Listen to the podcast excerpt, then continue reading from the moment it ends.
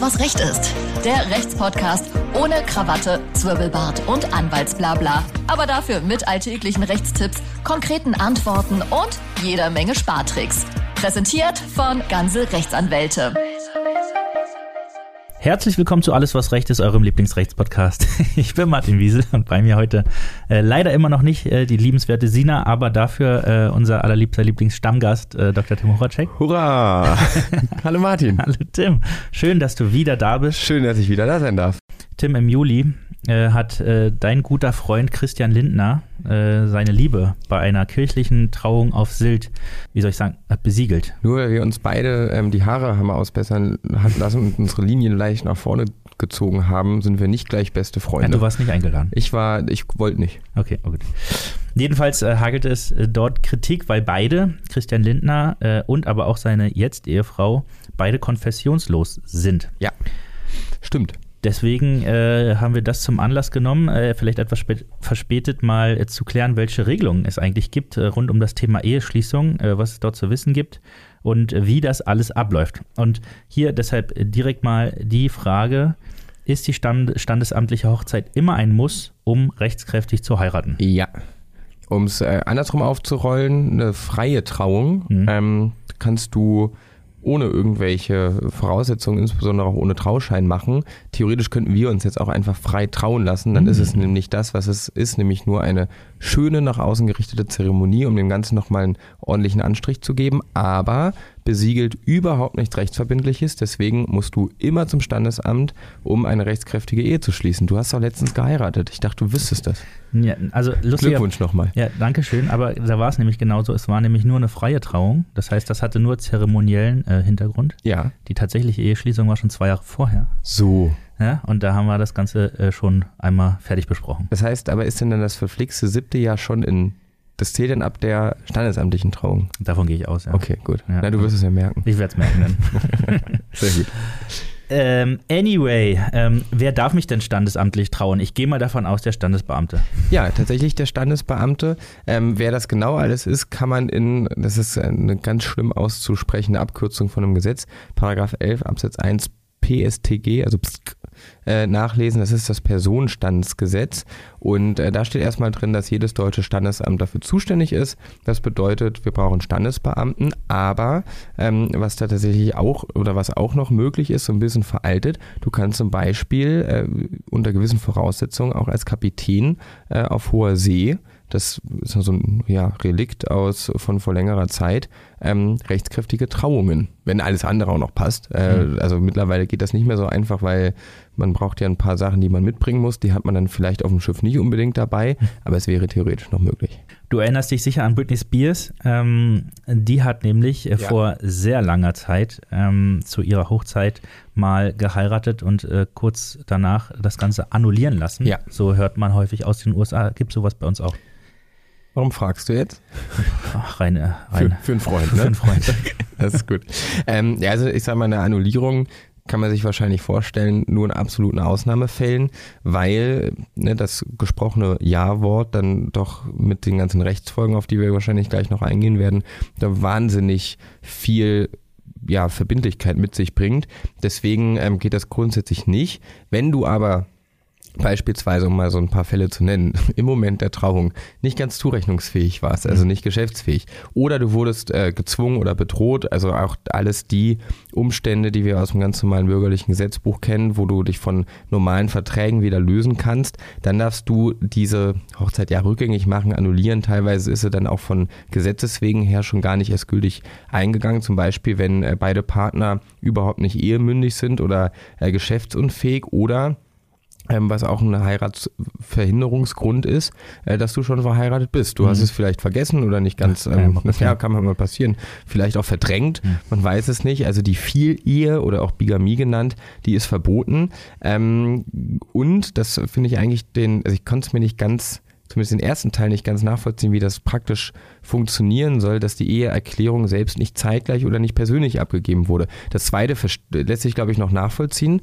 Ähm, du kannst dich zwar, weil auch die Eheschließung so unromantisch ist, nichts anderes ist als eine rechtsgeschäftliche Handlung, für diese kannst du dich grundsätzlich vertreten lassen, ganz Mhm. normal nach 164 BGB. Es gibt aber ein paar höchstpersönliche Rechte, da funktioniert das nicht. Das ist zum Beispiel die Eheschließung, das Ja-Wort.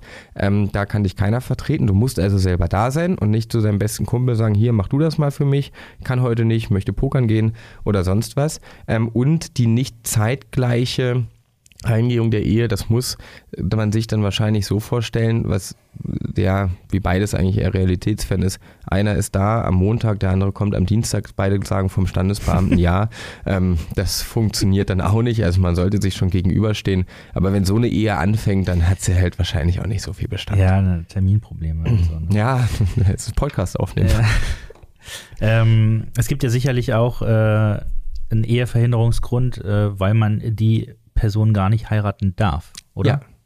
Das äh, gibt es tatsächlich, 1307 BGB. Ich hoffe, du merkst dir das immer, was ich hier Ich an schreibe das alles auf. Das ist gut, Mhm. das ist gut. Sonst ähm, fühle ich mich doof. Hm. Nee, aber da ist das Inzestverbot ähm, geregelt. Das bedeutet, dass du, solange du in gerader Linie verwandt bist, ja, gerade Linie, also die direkten Abkömmlinge, das wären dann deine Kinder und deine Kindeskinder und deine Kindeskindeskinder, ähm, die dürfen nicht heiraten, ähm, und auch Geschwister, also diejenigen, die quasi horizontal zueinander verwandt sind, wenn man sich mal den Stammbaum vor Augen führt, ob es jetzt Halbgeschwister oder Vollgeschwister sind, ähm, spielt dabei keine Rolle. Auch die dürfen miteinander nicht in den Bund der Ehe eintreten. Und wie sieht es bei Adoptivkindern aus? Ähm, bei Adoptivkindern kann tatsächlich äh, eine Eheverbotsbefreiung genehmigt werden. Mhm. Auch ein wunderbar romantisches Wort, was wieder unterstreicht, wie, wie, wie Bürokratie mit der Liebe umgeht. Ähm, allerdings nur zwischen äh, Adoptivgeschwistern. Also da kannst du, wenn die Adoption, wenn du wen adoptierst und die Adoption ist weiterhin rechtsgültig, dann kannst du dein Adoptivkind nicht heiraten, aber nach 1308 kannst du, wenn du schon ein Kind hast und du adoptierst ein zweites dazu und die finden sich ganz toll, Mhm. ähm, sagen, okay, ach Mensch, mein Stiefbruder, den würde ich gerne mal heiraten, dann kann man, aber das muss man wie gesagt beantragen, auch mit dem in den Heiligen Bund gehen. Hm. Aber wenn ich das richtig verstanden habe, äh, Cousin und Cousine, hätte Das ich, geht. hätte ich jetzt nicht gedacht, das ist kein Problem. Das ist kein Problem. Okay. Ja. Naja. Und dann wäre jetzt die Frage, äh, die sich äh, äh, auf den guten Christian Lindner bezieht. Ja. Kann oder darf ich denn überhaupt äh, kirchlich heiraten, wenn ich überhaupt nicht gläubig bin oder nicht getauft oder nicht keine Kirchen, Kirchensteuer bezahle? Genau. Weil fokussieren wir uns mal aufs Wesentliche. Ja, wenn das Geld nicht vom Konto Ja. geht an die Kirche, darf ich dann trotzdem in die Räumlichkeiten. Ähm, prinzipiell, also können ja, offensichtlich. Mhm. Es hat ja funktioniert, aber, und deswegen auch die Kritik, es ist eigentlich nicht vorgesehen. Also tatsächlich muss mindestens ein Partner Mitglied in der Glaubensgemeinschaft sein, in der dann geheiratet wird. Sind es beide, ist es kein Problem. Ist es nur einer, wird in der Regel, äh, kommt auch ein bisschen auf die Konfession an und aufs Gebiet, also in Bayern wahrscheinlich offensichtlich restriktiver als im Norden ausgelebt, ähm, ist dann häufig die Zustimmung durch die nächsthöhere Instanz, ähm, dann beispielsweise der Bischof, notwendig. Wenn keiner von beiden evangelisch und oder katholisch ist, geht es eigentlich nicht. Hm. Aber wir wissen, Probleme sind nur dornige Chancen und äh, werden angepackt. Und offensichtlich gab es in dem Fall zumindest eine Lösung über Mhm. zwei, drei Eck. Ja. Ich meine, nagelt mich nicht drauf fest, aber äh, das nagelt mich nicht drauf, ist ein komischer hier, wenn man über Christus und so spricht. Naja, ähm, also nagelt mich nicht drauf fest, aber ich meine, es gibt sogenannte entweihte Kirchen, äh, wo man denn heiraten darf, äh, wenn man nicht, nicht gläubig ist, aber trotzdem das unbedingt machen möchte. Äh, davon habe ich mal gehört. Du Äh, machst es wie letzte Woche. Das ist mit dem Bundesarbeitsgericht. Äh, Ich kann auch die Fragen stellen. Das war ja nur jetzt, äh, weil es mir gerade eingefallen ist. Ja, das ja. hat ja nichts mit Recht zu tun. Das mag gerne Okay. dein Gebiet bleiben.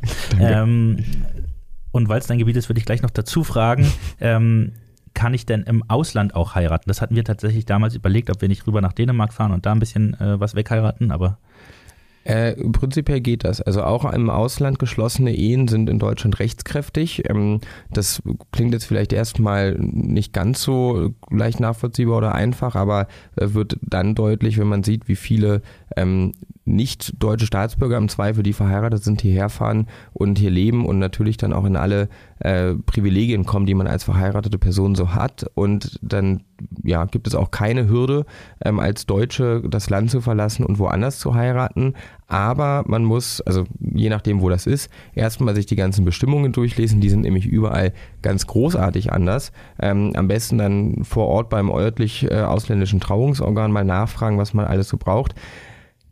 Empfehlen und wahrscheinlich Martin sprichst du da oder spreche ich jetzt aus deiner Erfahrung zu empfehlen ist es nicht. Ähm, der Papierkram ist dann Mhm. doch häufig ganz schön anstrengend, dann auch noch auf Dänisch abgefasst.